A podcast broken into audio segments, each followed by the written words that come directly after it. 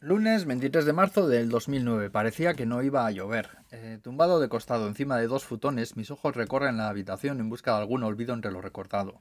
Lo segundo parece ganar a lo primero y me duermo alrededor de la tercera vez que trato de repasar mentalmente la lista. Futón, mantas, comida, adaptador para el enchufe, 15 minutos más tarde, 4 horas según el reloj, suena la alarma del móvil y me despierto con la sensación de no haber dormido más que una pequeña siesta que apenas ha conseguido siquiera intuir el sueño o quizás la pesadilla que tocaba esa noche que todavía dura.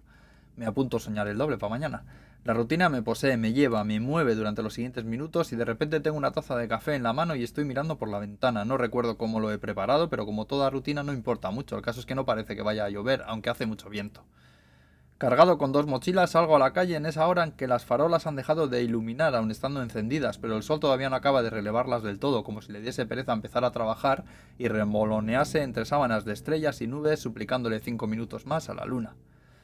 Busco cambio en la tienda de la esquina y un dependiente somnoliento me cobra el sándwich y la botella de té que he puesto como excusas entre mi billete y sus monedas, esas que luego me servirán para cambiar las mochilas por la llave de una taquilla en la estación a la que volveré unas horas más tarde. Cambio de tren una, dos, tres veces entre ausencias de gente, huecos que serán ocupados pronto, pero no a esta hora en que el sol está ya tomando su taza de café sin quizás saber cómo lo ha preparado. No estoy donde creía que debía estar y me doy cuenta tarde, así que corro hasta el nuevo sitio que requiere cambiar una cuarta vez de tren. El reloj se ríe mientras sigue amenazándome con cada nueva decena de minutos que va marcando. Cuando ya voy camino del aeropuerto, con diez amenazas de retraso, trato de contactar con los que allí esperan que esté esperándoles. En vano. Todo lo que se me ocurre no funciona, pero no quiero dejar de intentarlo. Creo ver el reflejo del Fuji por la ventana de enfrente y efectivamente está ahí a lo lejos. A él no parece importarle esa manía nuestra de contar los segundos.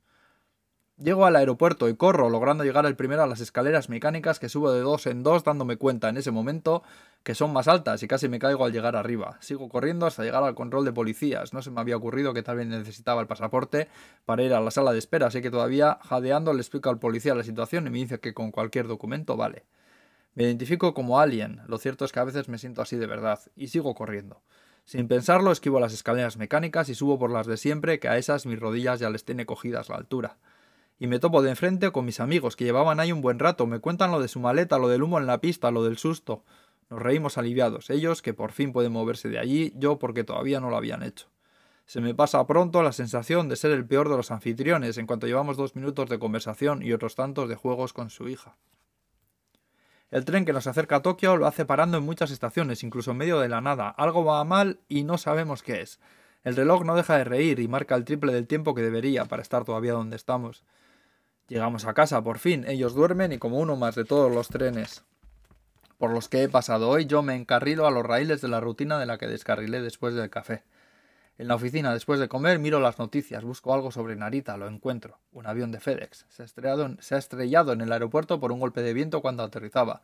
Han muerto el piloto y el copiloto. Una pista ha sido cortada y el desbarajuste ha causado retrasos tanto en los vuelos como en los trenes, que normalmente estarían perfectamente sincronizados.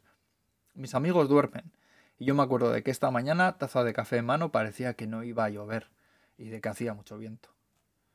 Conclusión, en cinco años que llevo viviendo en Tokio solo he recibido una visita. Aranchazu, una compañera de mi antiguo trabajo en Bilbao, se vino con toda la familia justo el día en que aterrizaron. Hubo, un accidente de avión en el mismo aeropuerto aproximadamente a la misma hora en que ellos llegaban. No lo supe hasta horas después de dejarles ya durmiendo en mi casa. Menudo susto.